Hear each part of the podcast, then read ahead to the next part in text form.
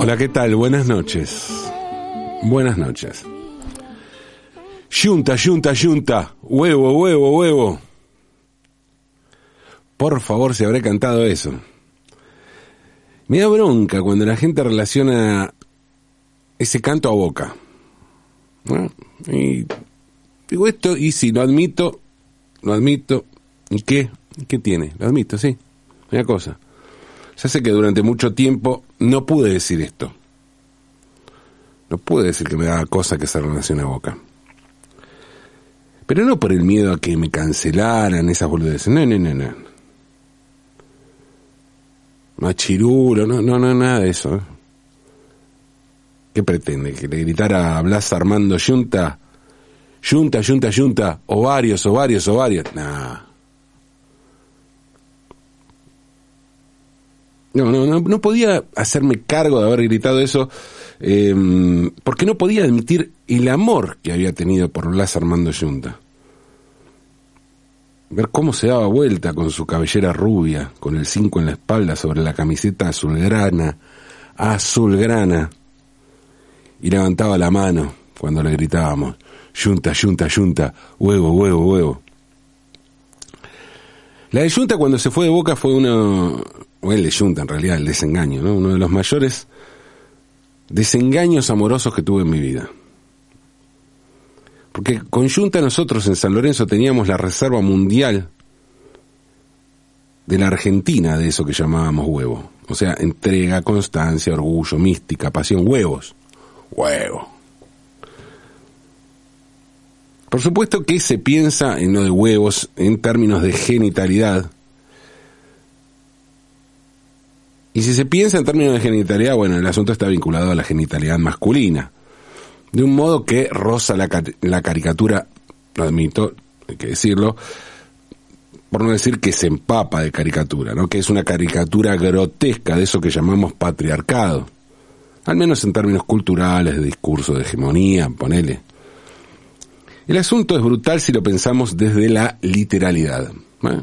huevos, porque parece dar a entender que el coraje y la entrega son atributos netamente masculinos, por eso lo de huevos. O sea, de la genitalidad masculina, que están en la genitalidad masculina. Pero en realidad, si lo pensamos bien, esto puede significar también algo bien distinto. Pensemos lo siguiente, ¿no? Cada vez que decimos, o decíamos, no, no sé si ya se puede, si se puede decir o se sigue diciendo, de alguien que tiene o tenía huevos, ¿no? Lo que estábamos diciendo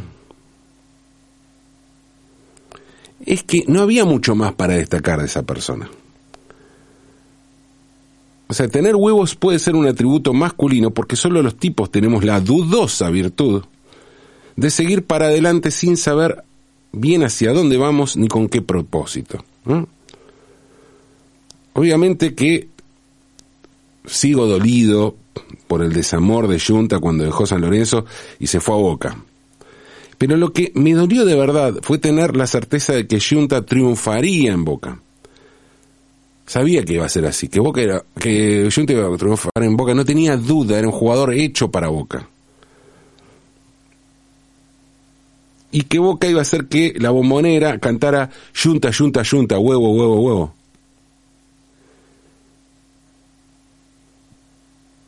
Que no hay mayor lugar de legitimación en el país y creo que en el mundo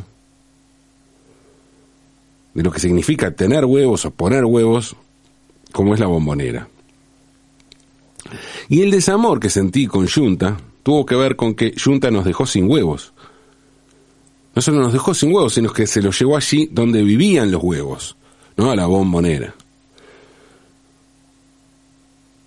Con todo lo heroico y con todo lo irracional que implica eso de tener huevos, de poner huevos, ¿no?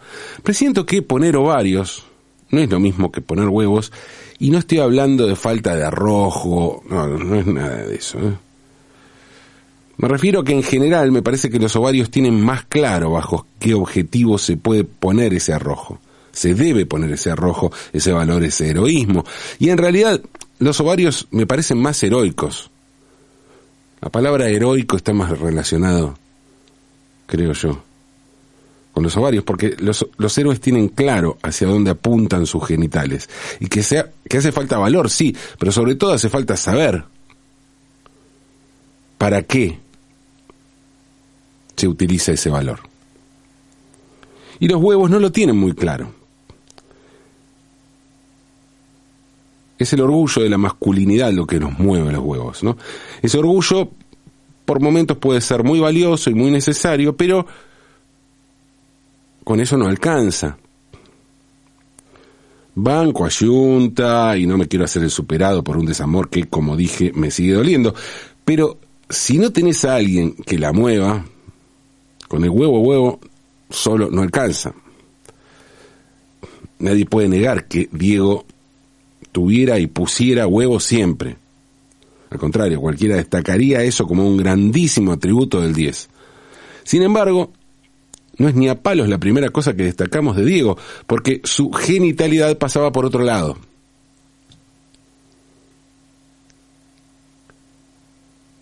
Su genitalidad y su genialidad. No me queda claro que eso de poner huevo o tener huevo sea una cuestión machista, porque no nos deja muy bien parados en realidad, y mucho menos a nuestros testículos. Por otra parte, los huevos tienen un significado mucho más universal y mucho más antiguo en la historia, o en realidad desde la prehistoria. Y no estaban vinculados a lo metafórico, los testículos, sino a los huevos de verdad los huevos de animales, los huevos de los animales ovíparos, justamente. Se piensa que el origen de la tradición de comer huevos al terminar el invierno es una reminiscencia de la edad de hielo en el hemisferio norte. Tras el duro invierno y cuando apenas quedaban provisiones, con la llegada de la primavera, volvían las aves desde el sur y empezaban a poner huevos. Y de esos huevos se alimentaban los seres humanos hasta que podían volver a cazar con la llegada de mejores temperaturas. Desde los comienzos de la humanidad el huevo fue sinónimo de fertilidad, esperanza y renacimiento. El huevo adquirió importancia dentro de la mitología egipcia cuando el ave fénix se quemó en su nido y volvió a renacer más tarde a partir del huevo que lo había creado en un principio. También los hindúes sostenían que el mundo había nacido de un huevo. Aparecen también rastros de un huevo sagrado vinculado a la fertilidad en imágenes etruscas del siglo VII antes de Cristo. Y los primeros cristianos consideraron al huevo como un símbolo de la resurrección de Jesús. Entre los siglos 9 y 18, la Iglesia prohibió el consumo de huevos durante la cuaresma, por considerarlo equivalente a la carne, justamente con esto vinculado a considerar el huevo como el objeto de resurrección, ¿no? Era la carne. No se podía comer los huevos, pero las gallinas seguían poniendo. Entonces la gente empezó a cocinarlos y a pintarlos para diferenciarlos de los frescos y poder consumirlos el día de Pascua de la Resurrección. Con el tiempo estas tradiciones se incorporaron a la festividad de Pascua, de Pascua de Resurrección, y hoy en día el huevo de Pascua es un símbolo universal. Para muchos el huevo se asemeja a la resurrección como un símbolo de vida nueva. Y el hecho de asociar al huevo con la fertilidad y por coincidir la Pascua con la estación primaveral, estación, estación fértil por excelencia, hace que haya quedado establecido en toda Europa como un símbolo de la Pascua. Las diversas culturas fueron decorando de manera diferente los huevos, en sus comienzos eran pintados a mano, con colores estridentes que representaban la luz del sol, en la Edad Media, cuando llegaba la Pascua, los huevos, que eran de gallina o de pato, se pintaban o se tenían de colores y se consideraban objetos muy preciados. En un principio la práctica de los huevos ornamentales era principalmente elaborada por clases altas o de recursos bueno, acomodadas. Pero se volvió tan popular que con el tiempo se mm, difundió a decoraciones más sencillas, como pasó con el empleo de hojas de árbol para crear patrones sobre la cáscara.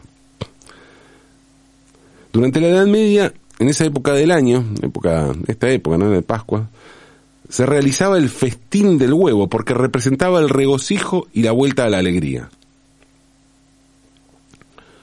Y con el paso del tiempo se mantuvo la costumbre de celebrar la Pascua consumiendo y regalando huevos.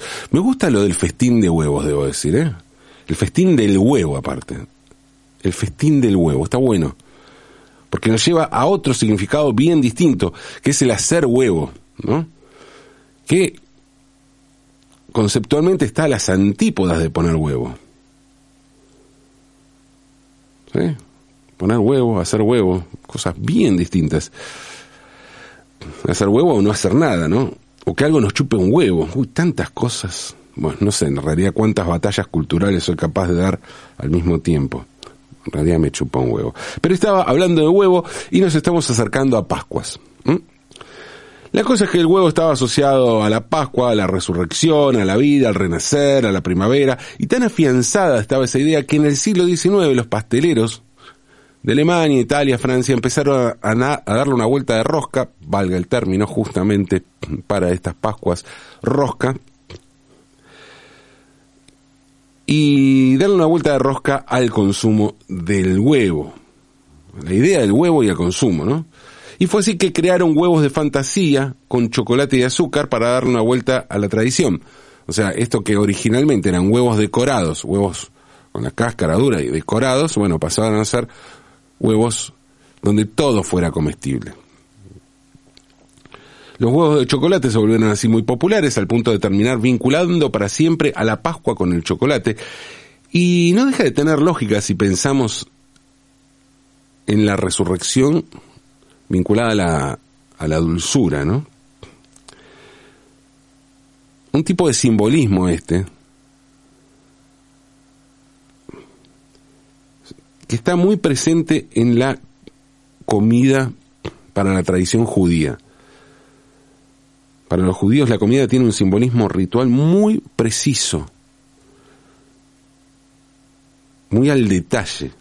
Y si bien el huevo no aparece como un símbolo dentro de la costumbre del Pesaj, hay excepciones y en algunas cenas de, de Pesaj existe el simbolismo de utilizar un huevo decorado dentro del plato, que hará, si se llama el plato, que se prepara para la noche de Seder, ese huevo, por su forma ovalada, representa la continuidad del ciclo de la vida.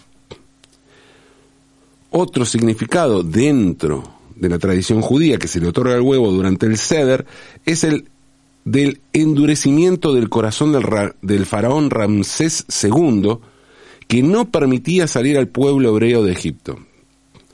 Y hay un tercer significado que se le atribuye al simbolismo del huevo, que es el fortalecimiento que presentó el pueblo judío al lograr salir de Egipto durante el Éxodo, aunque no existen pruebas arqueológicas que aseveren tales afirmaciones. No, bueno, son conjeturas y me quedo con esta tercera opción, ¿no? Porque son opciones bien distintas. Por un lado, la dureza del corazón del faraón, por otro, la fortaleza del pueblo judío. Bueno, me quedo con esta última porque digo, si se, si se comprobara que el huevo significa la, la dureza y, y, justamente los huevos que le puso el pueblo judío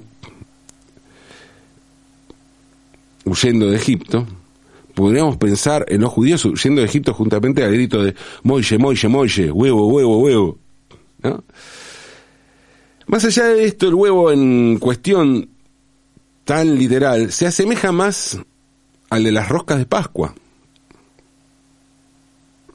un ejemplar gastronómico que, dicho sea de paso y aclaro, tiene que estar muy bien hecho para que sea rico. ¿eh? Tierno, porque si se seca la cagamos, con buena cantidad de crema pastelera, porque si no, no, no. Pero si está bien hecho puede ser delicioso, me refiero a la rosca de Pascua. Sin embargo, hoy la Pascua es Pascua por su huevo de chocolate. Unos huevos que bueno, hoy se presentan de todo tamaño, de toda forma, bueno, de huevos, pero materiales inclusive, porque hay huevos de chocolate decorados, pero también hay huevos lisos, con el decorado en el papel metalizado que los cubre. Hay huevos con figuras talladas en chocolate y también con figuras en azúcar. Huevos con sorpresa y hasta huevos con sorpresa que se venden en el kiosco todo el año. Hay también huevos de plástico para hacer para, que se llenen de dulces. Y según cuenta la leyenda, todos estos huevos de Pascua son escondidos por el conejo de Pascuas para que los niños los busquen y los encuentren y se los coman. No, claro que si se trata de encontrar un huevo de chocolate, más de un adulto puede llegar a tener una pelea feroz con un niño, ¿no? Porque el chocolate es universal. Y si me preguntan si firmaría una solicitada exigiéndole al gobierno el lanzamiento del plan Chocolate para Todes, mi respuesta es sí, por supuesto. Sin dudas firmaría algo así, porque el chocolate es el otro. Y el chocolate también es un derecho humano. Claro que para declarar al chocolate como una necesidad básica, como un artículo de primera necesidad, hay que tener huevos huevos de chocolate, ¿eh? como esta vida de resurrecciones de chocolate que supimos conseguir quienes soñamos con lujos, con tirar lujos en la cancha, pero no llegamos siquiera a ser yunta. Porque no es fácil, ¿eh? No es nada fácil. Que la bombonera, que la bombonera, bombonera, ¿eh? Bombonera de de chocolates y de huevos. Que la bombonera coree tu apellido y luego grite huevo, huevo, huevo. ¿eh? Digo esto y pienso, ¿otro lugar como un machirulo? Y sí, puede ser. Chocolate por la noticia. O noticia de chocolate. Pero hay que poner más huevo. Aunque es de noche.